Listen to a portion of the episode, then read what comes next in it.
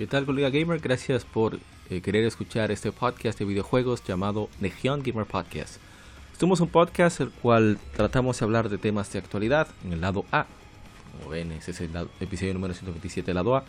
Hablamos de qué hemos jugado durante la semana, cuáles son las informaciones más relevantes para nosotros. Nos centramos mucho en juegos de nicho, o sea, juegos japoneses, RPG, aventura, acción bueno, también damos noticias mainstream, pero básicamente en eso es que nos centramos. En el lado B, vamos a las que efemérides, o sea, efemérides de videojuegos. Estuvieron juegos que estuvieron de aniversario durante estos, estos meses. Así que, bueno, estas semanas. Y pasamos a lo que sería el tema de la semana luego, u otras secciones, en las cuales eh, discutimos con otros colegas lo que haya algún tema de, de interés, ya sea temporal, juegos retro o de actualidad. Así que espero que disfrutes. Toda la información está en la descripción. Así que nos vemos ahora en el arranque de este episodio número 127. Gracias por acompañarnos hasta acá. Somos Legión. Somos Gamer. Legión Gamer Podcast. El gaming nos une. Un podcast diferente para gamers únicos. Noticias interesantes. Historia del gaming y mucho más para mantenerte al tanto del actual como del pasado. Porque todos jugamos gaming nos une.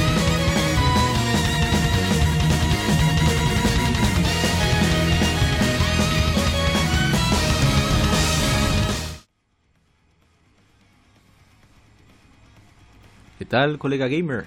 Gracias por acompañarnos aquí en el episodio número 127 de Legion Gamer Podcast, el primero del año 2022. Y tenemos un... no está tan cargado debido a que casi siempre al inicio de año no hay tantas noticias, aunque sí, en cuanto a intensidad, hay una información que es para volverse locos por, lo, por las consecuencias que tendría a largo plazo en la industria. Pero de eso se trata el gaming. De siempre de ser una industria dinámica, lleno de informaciones. Y bueno, esperamos este año que sea todavía más activo, con temas interesantes, poder llegar a más gente. Hemos planeado, y como han visto, las ha habido reducción de información en las efemérides que compartimos, pero también estamos agregando más cosas, más juegos. Por ejemplo, agregamos recientemente Gravity Rush 2 y otros más que ya llegan a los, a los 5 años de lanzamiento. Y otra cosa importante es que estamos planeando lo que sería una especie de, de página web eh, cayendo atrás a los hermanos de Modo 7 Podcast, que ya tienen la suya. Eh, pero se va a centrar no solamente en el podcast, sino también en eso de la Gamefemérides. Y, vamos a ver si podemos hacer algo interesante. No va a ser este año, posiblemente no, debido a que estoy tratando de crear una base de datos básica con todo lo que son las Gamefemérides. Y hasta que no esté listo eso, estoy, estoy tomándome un mes por adelantado. O sea, ya tengo listo terminando mitad de febrero y bueno, yo terminé diciembre y enero, así que eh, vamos ahí, poco a poco. Así que espero que nos acompañen, que nos acompañes en esta nueva etapa, aunque no arranque todavía, pero sí. Eh, así que vamos directamente a lo que sería el vicio semanal, que tenemos varios juegos que comentar. De nuevo soy Yapa y como siempre un privilegio que aún ahora en el 2022, en este episodio número 127, nos acompañes. Vicio semanal. Comentamos los títulos y demos que jugamos recientemente.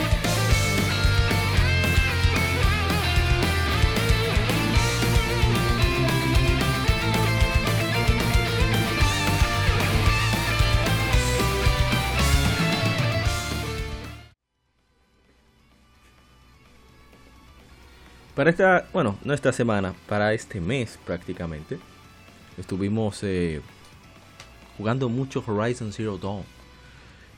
porque la ambientación del juego, las mecánicas que son bastante claras y relativamente simples, pero muy muy bien pulidas, se nota la experiencia de Guerrilla Games en juegos de disparos, el, gran trabajo técnico que tiene el juego y, en sí todos los elementos RPG que tiene, pues eh, me han hecho disfrutarlo muchísimo. Ya le he metido cerca de 70 horas, ya vamos hacia el final, todo el stream está todo, todo, lo que hemos jugado de Horizon Zero Dawn está en YouTube. Tiene su, su propio playlist, su lista de reproducción. Si acaso quieres ver lo que hemos hecho, los disparates que hemos logrado y alcanzado y demás. Eh, y he disfrutado muchísimo de juego, quitando algunas eh, connotaciones en el juego que me parece hasta cierto punto un poquito misándricas. Pero se puede ser yo con mi, con mi, ¿cómo se diría? se me fue la palabra. Bueno, que siempre estoy sospechando de todo. Pero, eh, no obstante, quitando ese contexto, lo digo porque los malos siempre somos, ¿verdad? El, cromosoma XY. Y, y las, las que salvan al mundo, las que resuelven siempre son XX. Y no, no, no hay como ese equilibrio, pero bueno, esas son eh, interpretaciones subjetivas de mi parte, ¿no? Y que fui redundante ahí, pero ni modo. No obstante, sigo disfrutando el juego. Creo que voy a ver si saco el platino. Debido a que no lo veo tan, tan, tan, tan trabajoso. Y han sido muy inteligentes, sobre todo en el establecimiento de los parámetros para trofeos. Es decir, termina ese juego normal, sacándole todo, tiene 100% de juego normal. Hay otro para New Game Plus, otro para el DLC. Me parece excelente que hayan dividido los logros, los trofeos de esa manera. Bien, el otro juego que jugamos fue Fall Guys Ultimate Knockout. No lo jugamos mucho, fue quizás unas dos horas, pero fueron bien disfrutadas fue con algunos de mis amigos desde la infancia. Y, y por supuesto estuvo ahí mi hermano Retro Gamers 1412. Eh, hicimos stream, pero no permitimos el audio debido a que las cosas que decimos no son clasificación E, son clasificación AO, Adults Only. Así que, pero eh, eh, ha mejorado mucho el juego, sobre todo ahora con esa, esa modalidad de ir por equipos, lo hace todavía más divertido porque quiere decir que todos deben poner de su parte para poder pasar, tener el mínimo de puntuación. Y, eso lo hace muy, muy, muy divertido en verdad. Y, me ha gustado mucho que hayan integrado eso. Que eso le hacía falta mucho el primero. Y han, vuelto muy aleatorio la selección de, de, minijuegos, lo cual lo hace todavía más justo. Que algunos que no pudimos ganar, creo que solamente una vez, estoy seguro, pero yo me divertí muchísimo de todas formas. Lo otro que jugamos fue Earthbound. Como saben, Earthbound me, agarró de sorpresa. Digo de sorpresa en el sentido de que me ha gustado mucho más de lo que esperaba. Por, eso, ese contexto tan absurdo que tiene el guion. Trabajado, aunque se nota como, como la locura que tiene Shigesato Itoi. Pero llega un punto en el cual, por cuestiones de, Hay un desequilibrio total en el pico de dificultad. O sea, no es progresivo, sino que va en línea recta, ascendente, muy despacio, de repente se vuelve hacia arriba con todo, de repente baja otra vez, como que está por encima de casi todo lo que aparece, y vuelve y sube muchísimo. Estoy en ese punto ahora que es necesario hacer grinding. Yo trato de evitar el grinding lo más posible en estos tiempos, porque hay muchos juegos y hay poco tiempo. Pero de todas formas he disfrutado muchísimo el, hacer streaming de, Earthbound, aunque me ha traicionado un poco el sistema. He tenido problemas, no todavía no he encontrado la razón, en el sentido de que usando el gato, eh, no sé, se, comienza a ralentizar, no da los cuadros por segundo adecuados, siempre aparece un, problema con Earthbound, no sé por qué, pero bueno. El otro es que hemos retomado Batman Arkham Asylum. La razón es primero, yo me he vuelto por esta saga muy fan de Batman. Y yo me yo completé a través del servicio de streaming la, toda la serie animada de Batman. De hecho, estoy viendo hasta la de Superman. Y también eh, comencé, me terminé eh, Beware the Batman, una serie en 3D muy buena, excelente. Lástima que no continuara. Y ahora estoy viendo The Batman, que es un poquito más moderna, es un Bruce más... Eh, y el mismo Batman, un poquito más ligero, más suave, pero no deja de ser divertido por eso. Y muy buena un buen trabajo actoral, como siempre la animación es muy buena. Y, eh, entonces, qué sé yo, ver todo eso, también estoy leyendo cómics, yo soy, digo, una enfermedad con Batman. Y leyendo cómics de Batman, así que dijo, bueno, pero ya que estoy tan de lleno metido en el, en el Caballero Oscuro, The Dark Knight, pues vamos a jugar el título también. Y así esporádicamente me tomo, no sé, media hora, 40 minutos un Batman Arkham Asylum. Y a mí me sorprende, cada vez me sorprende más los detalles que veo. Leí el Batman Arkham Asylum, Serious House and Serious Earth, el cómic del cual se inspiró este juego, en parte. Y la verdad es que vi tantas referencias de las que vino una red, no sé, sería retrospectiva. Bueno, cosas que vi en el juego, las vi en el cómic, pero muchísimas cosas de los cómics en general están en el juego y eso le da una riqueza muy grande al juego. Así que recomiendo que usen la manera de poder leer Batman Arkham Asylum, Serious House the Serious Earth, porque le da muchísimo más contexto al videojuego, de verdad. Se disfruta más, en mi opinión. ¿eh? Y por último, jugamos Deep Rock Galactic. Es un juego que dieron en PlayStation Plus este mes. Bueno, el mes que, que grabamos este podcast en enero de 2022. Debo decir que es muy divertido debido a que es un, un juego shooter cooperativo poco convencional. Debido a que, aparte de las clases, están muy, muy bien delimitadas. Y las, los objetivos son bien claros. Entonces tú tienes...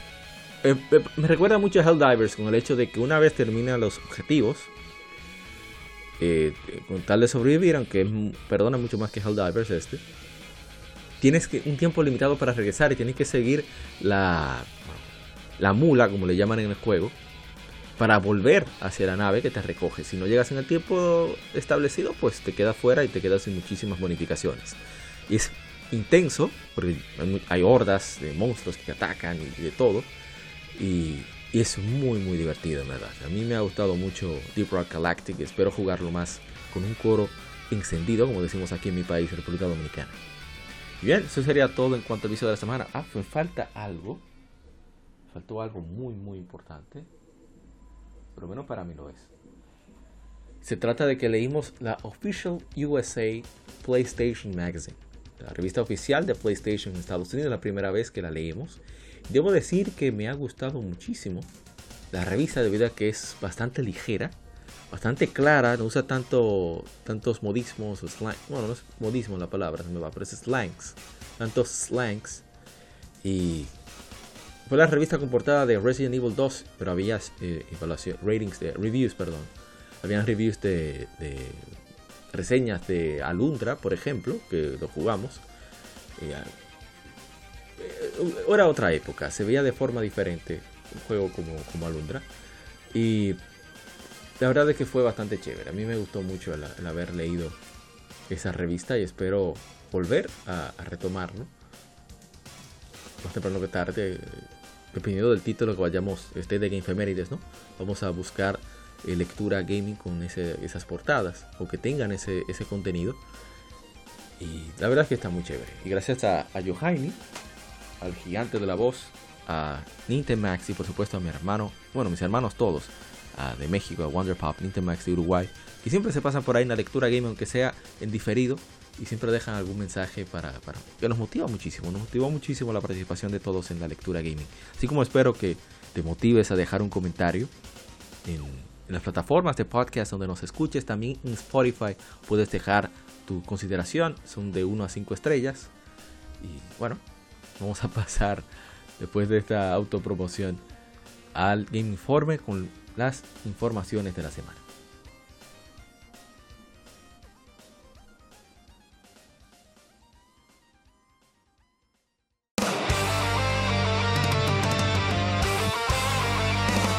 Para revivir los grandes momentos y títulos del videojuego clásico, no dejes de escuchar cada mes Modo 7 Podcast.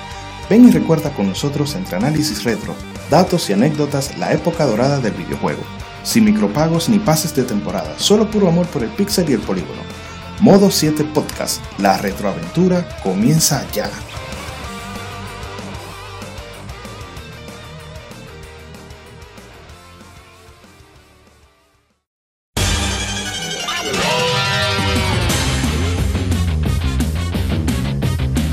Puedes escuchar Legion Gamer Podcast en iBooks, Spotify, TuneIn, iTunes, Google Podcast y demás plataformas de podcast de su preferencia, buscando Legion Gamer Podcast. Recuerda seguirnos en las redes sociales como arroba Legion Gamer RD. Visita nuestra página de Facebook para que seas parte de nuestros streams de las Game donde recordamos y jugamos algunos juegos de su aniversario.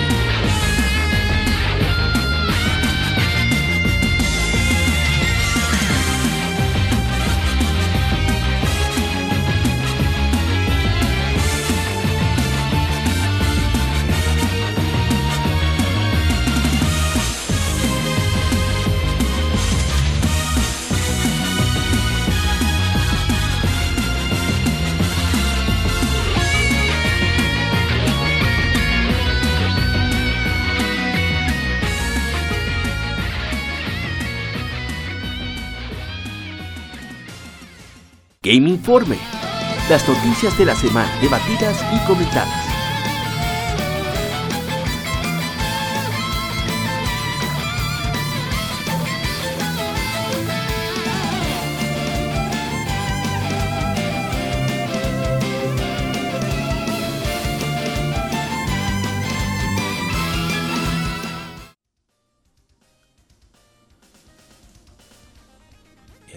Continuar con nosotros, episodio número 127. Primera información que tenemos, nuestra fuente principal es Gimatsu. Hicimos una selección de noticias que creo que son las que son más relevantes para lo que os gustan los juegos nicho de corte japonés, aunque este juego no es japonés. Pero las ventas totales para el juego de samurai mundo abierto de Soccer Punch Productions, Ghost of Tsushima, han pasado las 8 millones de unidades, anunció la editora Sony Interactive Entertainment en la Sony Corporation Consumer Electronics Show 2022 en la conferencia de prensa de este evento.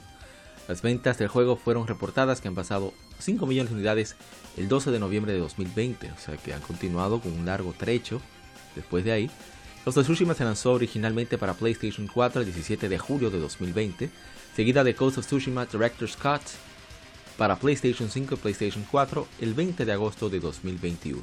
Así que excelente el trabajo los resultados de Ghost of Tsushima. Me alegra mucho que un juego de tanta calidad, de tanto cariño, pues se haya ido tan pero tan bien. Y ojalá y que siga vendiendo mucho más y convierta en una franquicia en clave.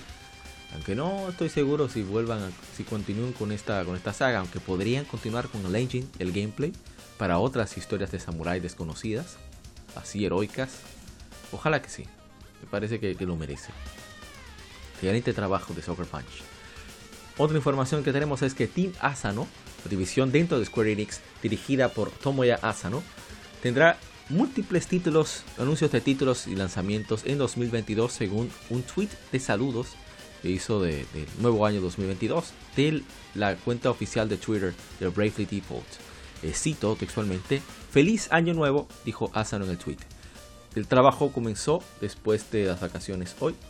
Este año estamos planeando varios anuncios de títulos y lanzamientos aparte de Triangle Strategy, por favor, espérenlos y gracias por los tantos mensajes de fin, de año y de planes del nuevo año, las fiestas del nuevo año. El equipo completo continuará dando lo mejor de sí.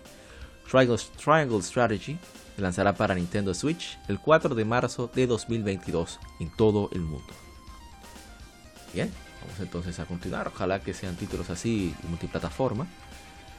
Bien, eh, este es un rumor, pero está en Gematsu, por lo tanto hay mucha probabilidad de que sea cierto.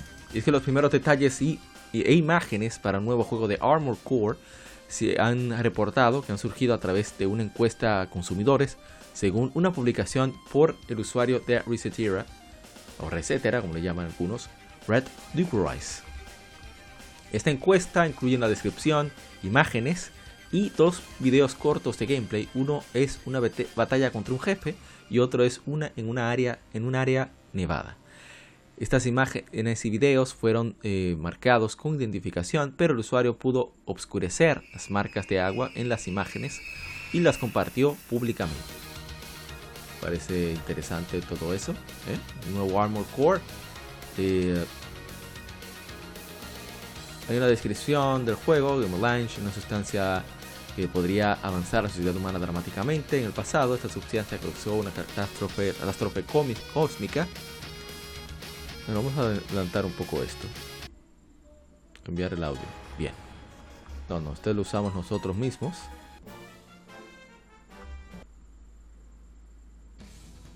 Ahora sí. Entonces, como decía, eh, en el planeta Bashtar eh, hubo una catástrofe cósmica causada por Malanche que eh, llevó a los sistemas estelares alrededor y eventualmente su propia existencia se perdió.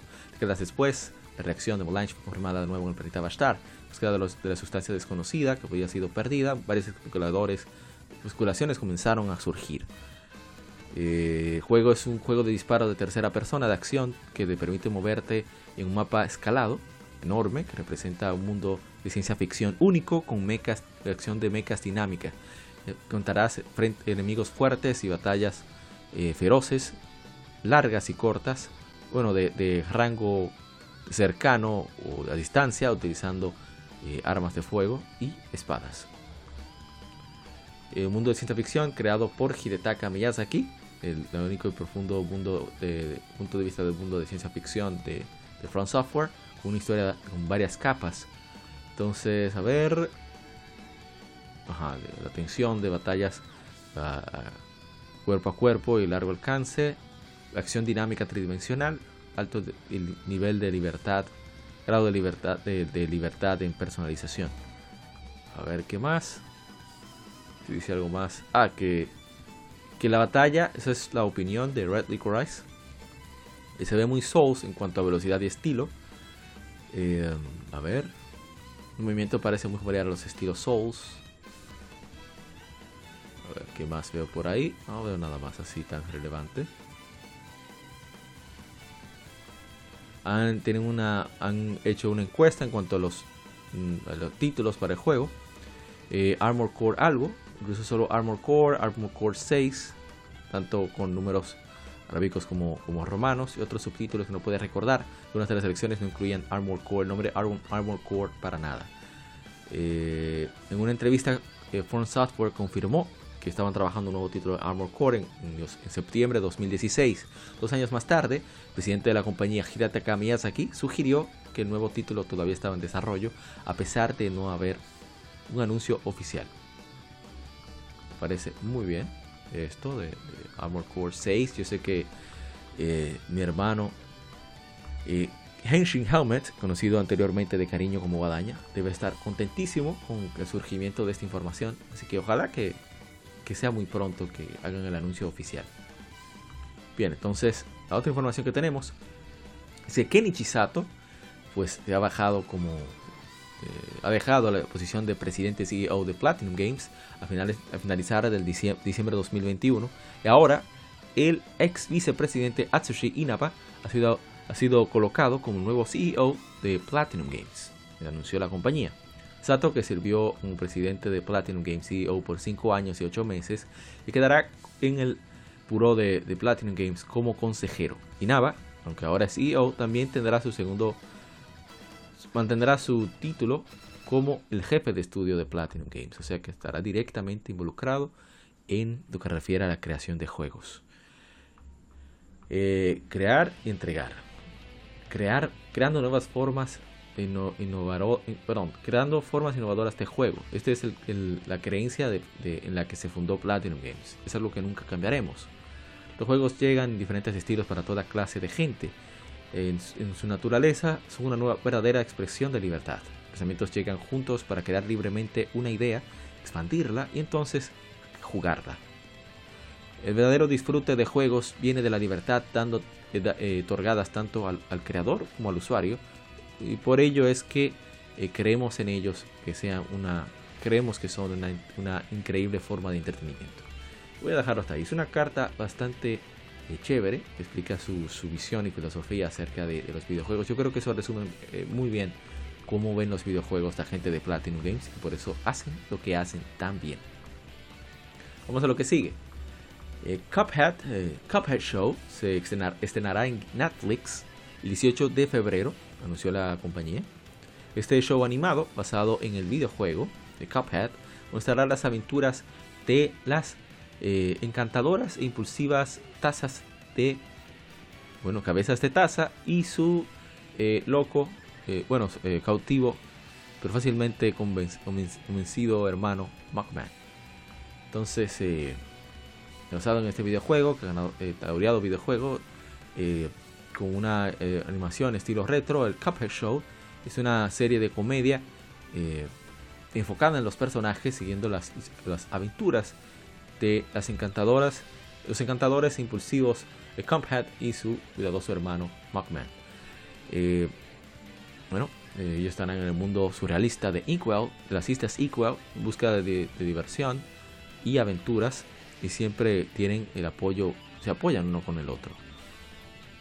Entonces, eh, Copper Show combina eh, eh, partes nostálgicas, algunas chistes un poco pesados y, bueno, sobre todo el, su loco némesis, el demonio mismo, que llega a la escena a jugar con nuestros héroes. Ellos tienen incluso una, un contador para cuando se estrene este show. Sería excelente que este gran juego se haya expandido a otros medios y, ojalá que tenga la calidad que tiene el juego. Bien, ahora vemos, vemos a la noticia más pesada de este año. Este año comenzó fuerte. ¿eh?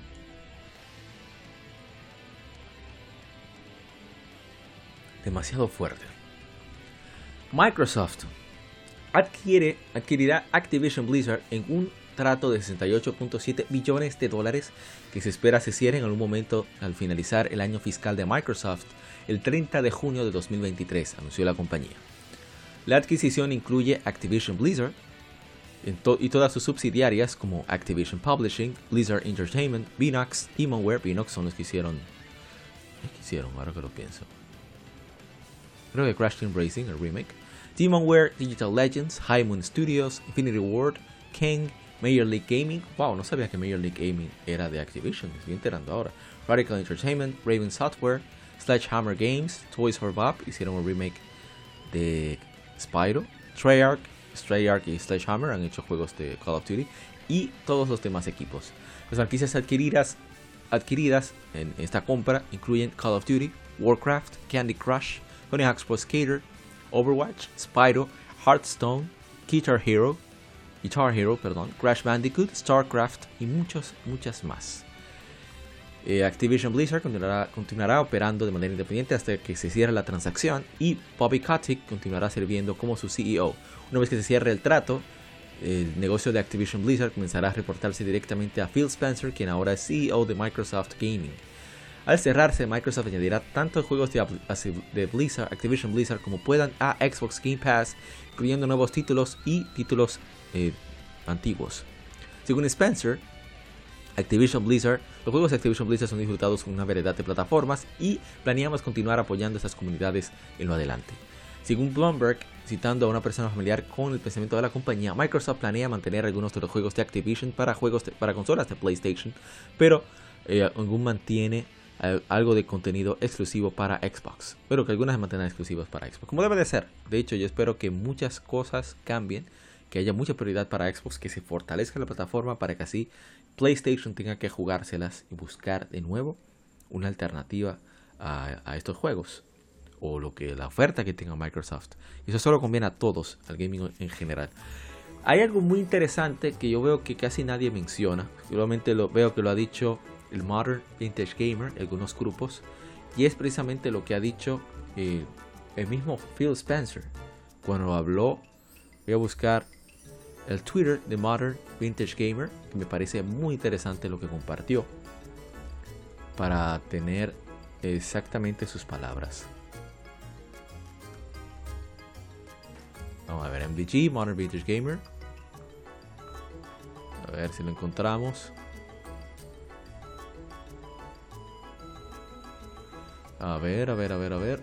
muchas cosas. Ah, Dice Phil Spencer, voy a citar textualmente lo que dijo en su tweet. Bueno, textualmente no voy a traducirlo. Tuve unas buenas llamadas esta semana con líderes en Sony. Confirmé nuestra intención de honrar todos los acuerdos existentes a la adquisición de Activision Blizzard y nuestro deseo de mantener a Call of Duty en PlayStation. Sony es una parte importante de nuestra industria y valoramos nuestra relación. La palabra clave aquí, en mi opinión, es los acuerdos existentes. Esa es la palabra, la palabra clave. O sea que en un futuro las cosas pueden cambiar. ¿eh? Entonces, eh, vamos a ver qué sucede. Eh, eso quiere decir que hay mucha, mucha posibilidad de que títulos de toda la gama, de todo el catálogo de Activision Blizzard, no salgan en PlayStation. Así que Sony tiene que estarse sacándose los pelos porque es una gran fuente de ingresos, precisamente las regalías que dejan los juegos de Activision Blizzard. Son muy importantes. Entonces, ¿qué harán al respecto? No sé. Así que muy, muy interesante. Muy, muy interesante.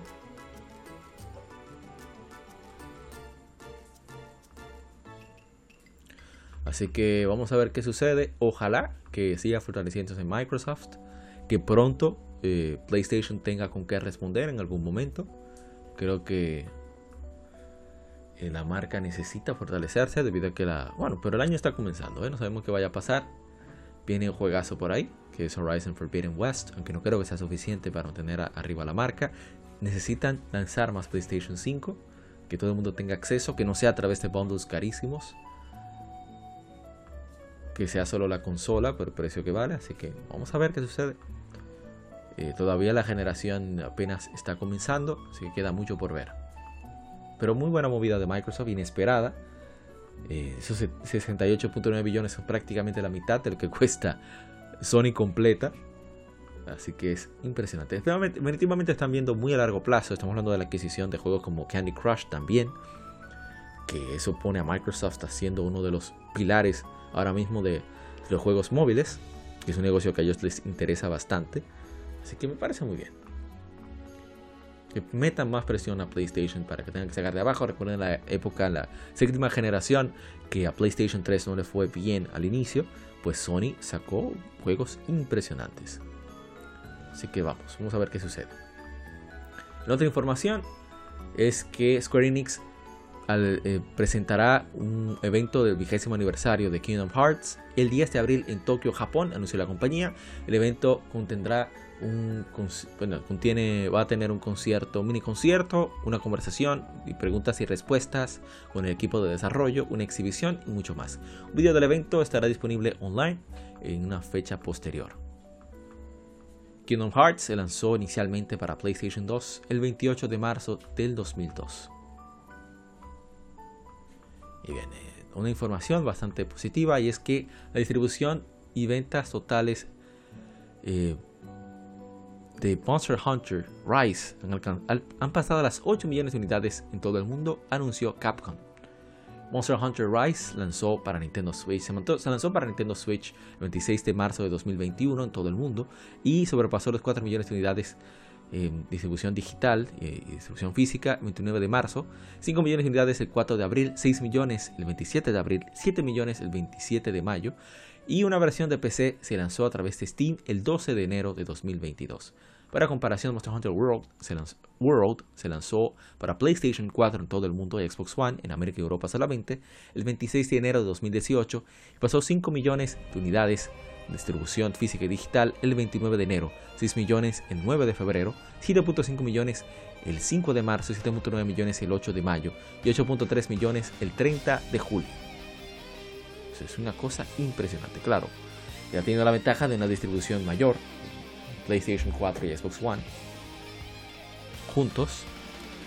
Así que muy muy interesante lo que ha sucedido con Monster Hunter World digo, perdón, Monster Hunter Rise. Y, qué bueno que, una serie tan bien realizada, pues eh, tenga buenas metas. Eso siempre es bueno. Tengo una noticia, una noticia interesante y es que Danganronpa Trigger Happy Havoc Anniversary Edition ahora está disponible para Xbox One y PC a través de Microsoft Store por 15 dólares, 14.99 mejor dicho, así como para el Xbox Game Pass para consola y PC, anunció la editora, también desarrolladora, Spike Chunsoft. Edición aniversario de la, del título inaugural de Danganronpa se lanzó inicialmente para iOS a través de la App Store y eh, en Android a través de Google Play el 21 de mayo de 2020, seguido por la edición para Nintendo Switch el 4 de noviembre de 2021 en Japón y el 13 de diciembre de 2021, creo que en el resto del mundo. Así que excelente.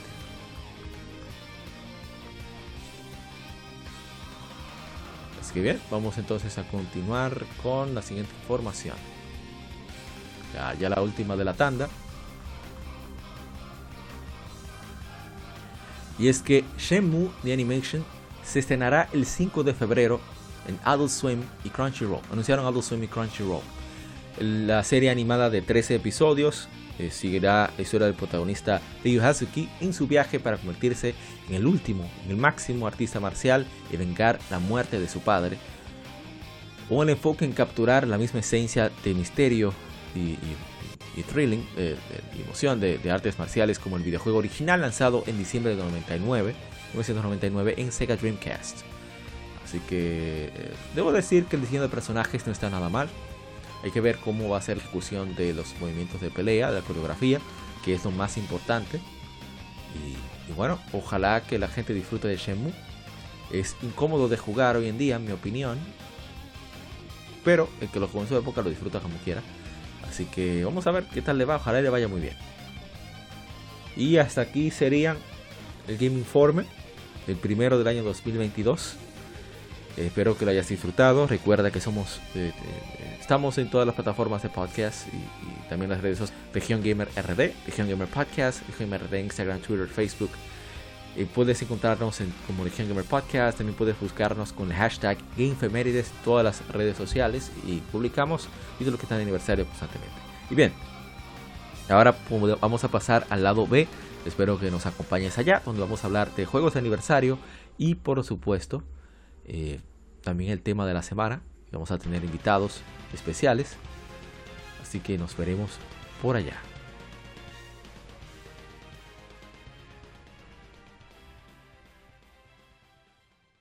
Acabas de escuchar el lado A. Continúa este episodio en el lado B